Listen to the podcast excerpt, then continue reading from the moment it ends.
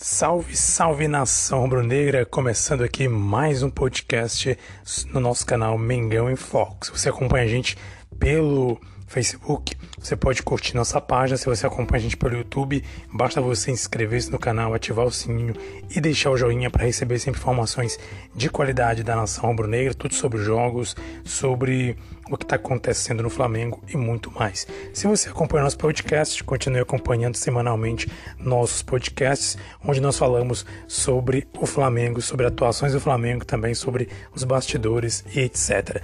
E hoje vamos falar sobre a goleada do Flamengo sobre o Corinthians. Certamente será é, durante a semana inteira uma discussão, obviamente uma discussão ou uma, um debate muito grande sobre essa goleada de 5 a 1. Vamos falar um pouco aqui a respeito dessa goleada que aconteceu no jogo e os principais destaques. E comigo agora estamos começando mais um podcast aqui nosso Mengão em Foco. Se você não é inscrito no canal ainda, inscreva-se no canal. Mais uma vez lembro você, curta, curta a página caso você esteja acompanhando a gente também pelo Facebook. Compartilhe esse link para que mais pessoas venham acompanhar. Ou se você ouve a gente no Spotify ou demais canais de podcast, continue acompanhando a gente, porque semanalmente temos aqui podcasts falando sobre o nosso Mengão, canal Mengão em Foco. Para quem não me conhece, meu nome é Jesus Mar. Isso mesmo, Jesus Mar, não sou o Jorge Jesus, mas tenho, estou aqui trazendo sempre informações do nosso Mengão. Muito bem, Flamengo jogou, nesse momento que estou gravando esse podcast, é, jogou hoje, no caso, né, domingo, 18 de outubro, pela décima sétima, salvo engano, 17 rodada do Campeonato Brasileiro e jogou contra o Corinthians na Arena Neoquímica, salvo engano é o nome, Corinthians, e venceu por um placar de 5 a 1 um placar elástico. É, sinceramente, na minha opinião, eu mesmo não achava, não acreditava que viesse a chegar a esse placar. Eu acredito que no máximo, talvez, aconteceria um empate, ou talvez uma vitória ali por 3 a 1 por 3 a 2 ou 2 a 1 coisa do tipo. Eu não imaginava que seria um placar tão elástico. Mas o Flamengo conseguiu aplicar uma goleada elástica e mostrou que realmente voltou a ser aquele Flamengo. Mas vamos olhar a, a escalação aqui para você, vou aqui ler a escalação para você, para você entender no meu ponto de vista, para a gente compreender um dos motivos de ter acontecido essa goleada. Esse jogo, o Flamengo não só goleou, como jogou muito bem. Inclusive, jogadores que não jogavam, estavam jogando bem, apareceram muito bem vou que citar, obviamente, principalmente ele, o Vitinho. Vamos falar a escalação aqui, depois eu comento um pouco mais sobre os detalhes do jogo. A escalação do Flamengo entrou com o seguinte time. Hugo Souza, nosso, no goleiro Neneca, mais uma vez fazendo uma grande partida. O lateral direito Isla. Na zaga, Gustavo Henrique. E também o, o que, aliás, Gustavo Henrique na zaga, juntamente com juntamente com Natan, Gustavo Henrique e Natan formando a dupla de zaga. Ainda no primeiro tempo, o Gustavo Henrique foi substituído porque ele lesionou, salvo engano, o que foi dito que ele lesionou ali os, os testículos, né, a parte íntima dele. Infelizmente, ele sofreu ali uma lesão nas partes íntimas, então ainda no primeiro tempo foi substituído pelo Gabriel Noga. Felipe Luiz na lateral esquerda, Thiago Maia e Gerson no meio campo, né? Hoje não vimos aquela velha adaptação, então Thiago Maia como titular e Gerson. Os dois, o Gerson volta ao seu lugar de origem, que é o quer ser volante, que é ali no meio campo, Everton Ribeiro, é, Vitinho, que jogou muito bem, daqui a pouco eu vou comentar um pouco mais sobre o Vitinho, e também o Bruno Henrique e o Pedro no ataque. Então o Flamengo chega com essa escalação aí, primeiramente vem aí com Thiago Maia, aliás, com Hugo Souza, Isla, Gustavo Henrique e Natan. E depois Gabriel Noga entrou no lugar do Gustavo Henrique, Felipe Luiz, Thiago Maia, Gerson, Everton Ribeiro, Vitinho, Bruno Henrique e Pedro. Se você analisar muito bem, se a gente analisar muito bem essa escalação, a gente vai perceber o seguinte: praticamente o Flamengo estava completo na sua força máxima. Aqui fora, os jogadores aqui escalados, nós podemos tirar quem, basicamente? Não vou nem contar o Hugo, porque o Hugo está fazendo partidas excelentes, dignas realmente de ser, se manter como titular no gol do Flamengo. Mas, por exemplo, os únicos que não estão aqui são os zagueiros. O Gustavo Henrique, que começou jogando, jogando, e o Natan também começou jogando, que no caso seria titular seria no lugar do Natan, se eu não estou enganado, seria o Rodrigo Caio, ou seja, o Rodrigo Caio não entrou. Então, na zaga, o titular ali, que seria é, sempre né, absoluto, ou um titular ali que naturalmente seria o Rodrigo Caio, que não entrou. É, Felipe Luiz, titular. Thiago Maia e Gerson também. A gente pode já contar eles como titular, como titulares. Everton Ribeiro, titular absoluto. O Vitinho no lugar de Arrascaeta. Veja, porque o De Arrascaeta está contundido, está machucado e não tem participado dos jogos, dos últimos jogos, por, por durante um treino na seleção uruguaia, pelas eliminatórias, acabou se machucando. Então ele acabou é, está afastado por enquanto e não há previsão de retorno, pelo menos até onde eu sei. Então veja que a única diferença aqui é que o Vitinho entrou no lugar do é, de Arrascaeta. Bruno Henrique e Pedro no ataque. Pedro está no lugar do Gabriel Barbosa, Gabigol. Então veja que fora, por exemplo, Gabigol, fora o de Arrascaeta, e o Rodrigo Caio, praticamente o Flamengo está com força total. Ou seja, até o time basicamente aqui que vamos dizer assim titular absoluto. Embora os jogadores tenham entrado, feito boas partidas e mostrado que não existe essa de titular absoluto, que qualquer jogo, que todos os jogadores do elenco são capazes de mostrar aí um grande potencial.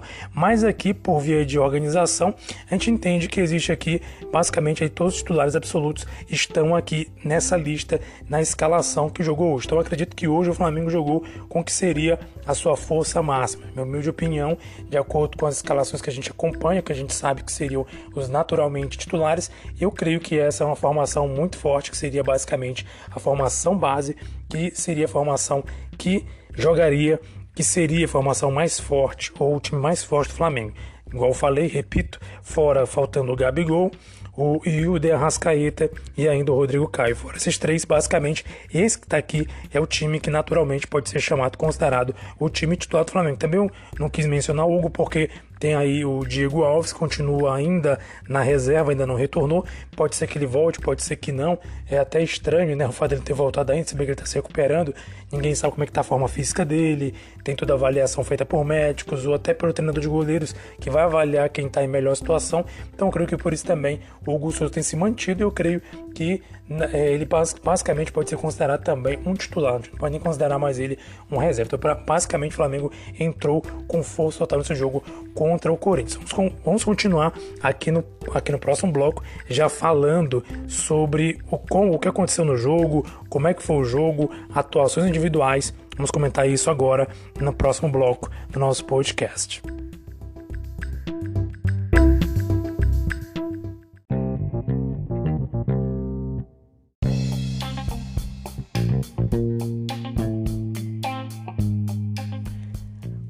Vamos falar sobre os destaques do jogo, o que aconteceu na partida, como é que foi a partida e falar também sobre alguns jogadores, atuações individuais.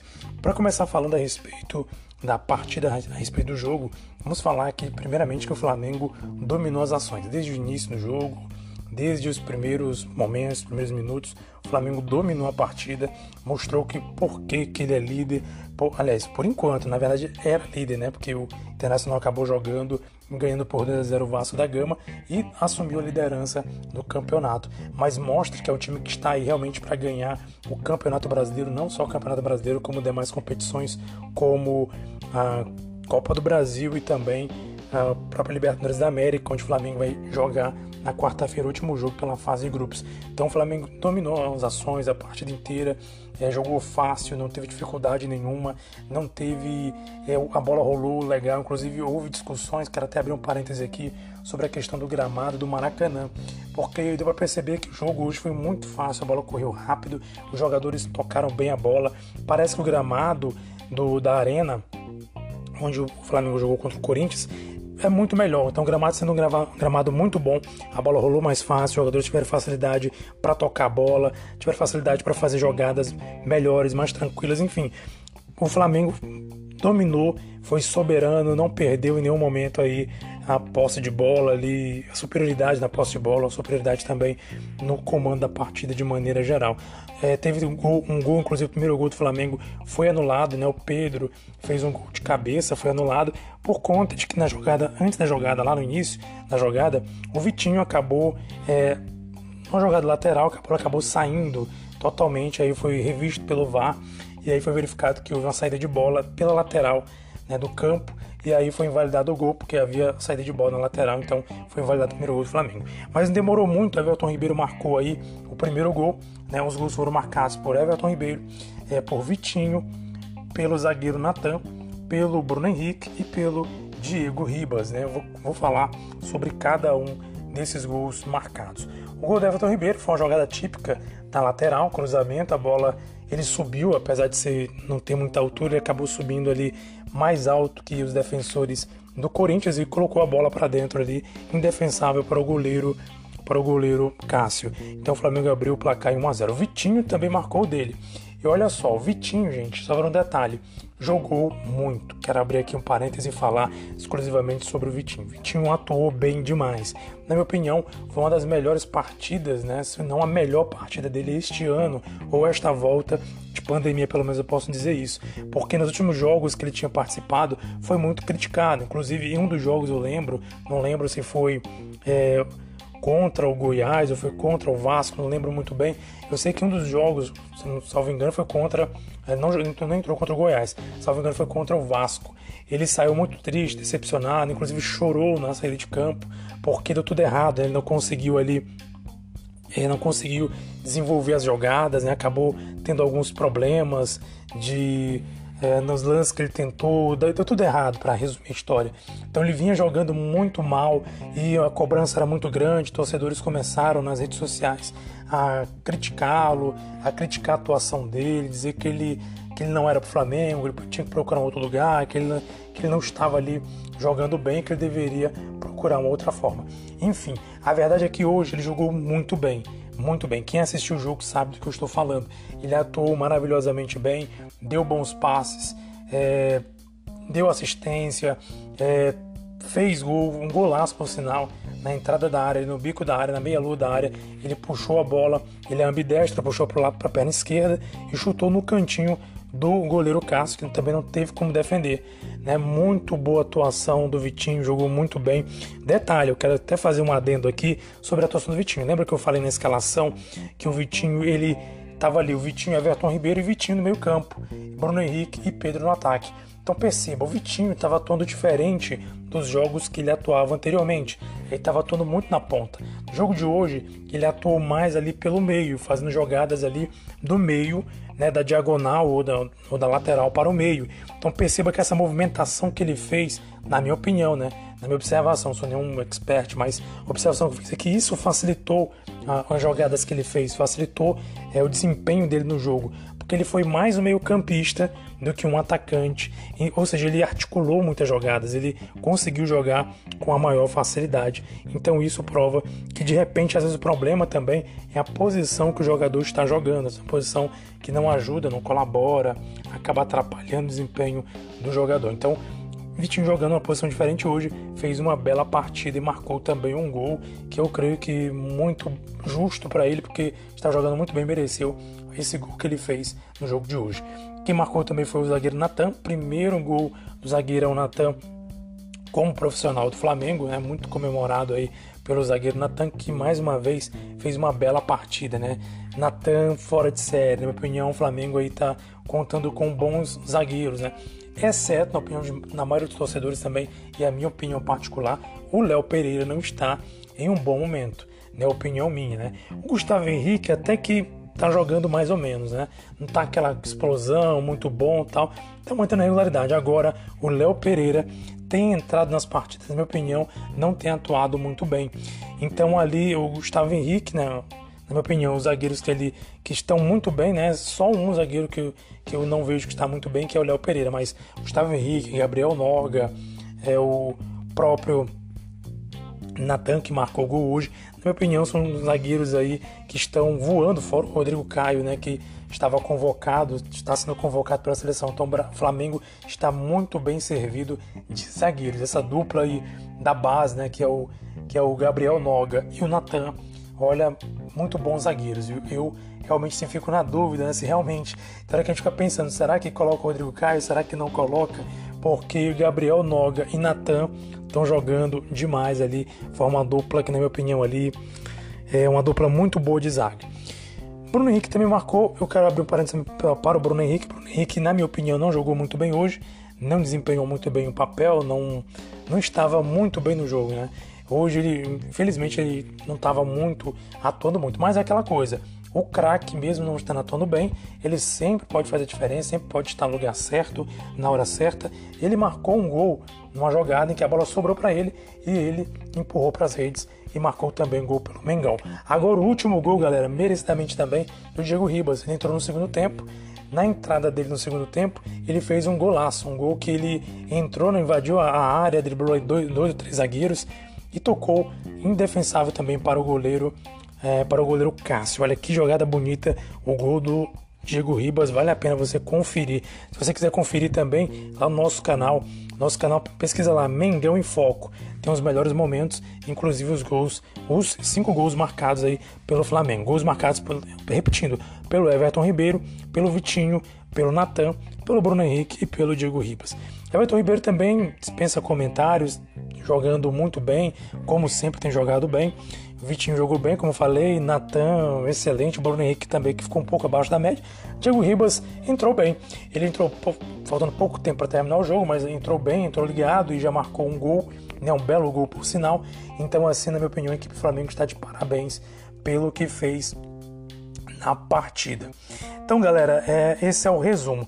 Outro detalhe também que o técnico Domenech, na entrevista coletiva ao fim da partida, ele deixou claro que é, ele, primeiramente, ele elogiou o Vitinho, né? Fez elogios ao Vitinho, disse que o Vitinho atuou muito bem e com certeza ali ele crê que ele acredita que o Vitinho tem muito claro a contribuir. Elogiou mais uma vez o, a forma de jogo dele, o fato dele ser um jogador ambidestro, um jogador que pode contribuir muito taticamente, tecnicamente para o time pela qualidade que ele tem. Então foi muito elogiado também com méritos, claro, o Vitinho foi elogiado pelo técnico pelo técnico Domenech Torren.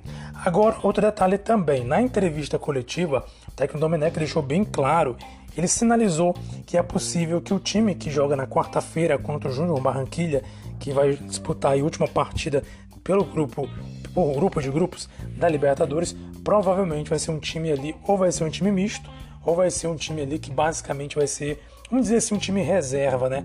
Ou quem sabe até a base. Porque pelo que ele falou, deu para entender na, na, conversa, na fala dele, é que ele vai poupar. Ele disse que ele preza muito pelo, pelo pela questão do jogo. Deixou claro que ele que ele acha muito importante a Libertadores e que ele realmente valoriza a Libertadores mais que os próximos jogos que o Flamengo vai disputar são jogos decisivos e que vai precisar é, dos atletas né, mais inteiros. E você lembra que o Flamengo estava nesse ritmo de jogos a cada 48 horas, isso causa um desgaste muito grande. Inclusive hoje, apesar da vitória, a gente percebe que o time estava cansado. Ou seja, o time jogou bem porque conseguiu ali segurar a bola, conseguiu tocar bem a bola, jogar com tranquilidade. Você percebe nos jogadores que existe aí um cansaço naturalmente, porque o time está jogando a cada 48 horas. Ele deixou claro que ele vai formar um time ali que. É, que vai poupar alguns jogadores para disputar os próximos jogos. Lembrando que a próxima rodada do Campeonato Brasileiro, semana que vem, é um confronto direto na disputa aí pelo título. O Flamengo vai enfrentar o Internacional. E na próxima rodada, ele vai enfrentar, depois da rodada agora do Internacional, vai enfrentar, se eu não estou enganado, o Atlético Mineiro. Tem o time antes do Atlético Mineiro, não lembro muito bem. Eu sei que tem por aí pela frente Internacional e o Atlético Mineiro, ou seja, os que estão aí na, em cima da tabela, no topo da tabela, então uma disputa direta para a conquista, né? Ou, ou para é, vencer o Campeonato Brasileiro. Então, é, ele deixou muito claro que ele vai poupar o time por isso também. E sem contar também que ele até mencionou também o Atlético Paranaense, onde o Flamengo vai enfrentar pela Copa do Brasil, salvo engano, na próxima quarta-feira, passando essa na outra quarta. Então, assim, são muitos jogos, são muitas disputas são muitas coisas, né? São muitas situações aí que o técnico tem que administrar, então é muito difícil administrar esses jogos. Então é necessário, com certeza o Flamengo, ele vai ter que poupar algumas peças para tentar evitar o máximo de desgaste possível.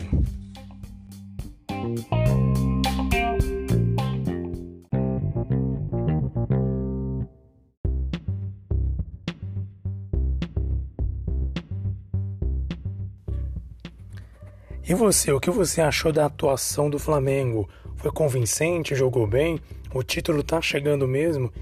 Inscreva-se no canal, ative o sininho, deixa o joinha, deixe também sua opinião caso você esteja assistindo pelo ouvindo, assistindo pelo YouTube. Deixe seu comentário aí falando o que, que você acha do Flamengo, o que achou da vitória, o que você está achando do time, o que, você mudaria, o que, que você manteria nesse time do Flamengo, que parece que, enfim, tá engrenando, né? Sem contar, não falei, né? Mas tá aí, o Flamengo está sete ou oito partidas invicto, né? Sem perder. A última derrota foi aquela derrota infeliz lá pro Del Valle no, por 5 a 0 Mas fora isso, depois dessa derrota do Del Valle, o Flamengo despertou e começou a jogar, aí, salvo engano, com seis empates, aliás, seis vitórias e um empate.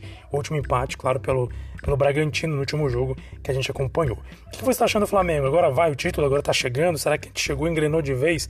Será que a gente vai ser campeão Claro que a gente vai ser campeão, né? Aqui é Mengão em Foco com vocês. Então deixe sua opinião, não esqueça de deixar sua opinião. Não esqueça de compartilhar esse link. Se você está ouvindo a gente pelo podcast, compartilhe o podcast. Se você está assistindo a gente pelo YouTube, compartilhe o YouTube. Inscreva-se no canal, ative o sininho. Se você está acompanhando pelo nosso pelo nosso Facebook, também curta a página para receber informações a respeito desse nosso, sempre do nosso podcast que nós falamos sobre o Flamengo aqui. Muito importante que você contribua para que a gente venha mais e mais fazer esse trabalho aqui no nosso canal, aqui no Mengão em Foco. Muito obrigado, um abraço para você. Salve, salve nação rubro-negra.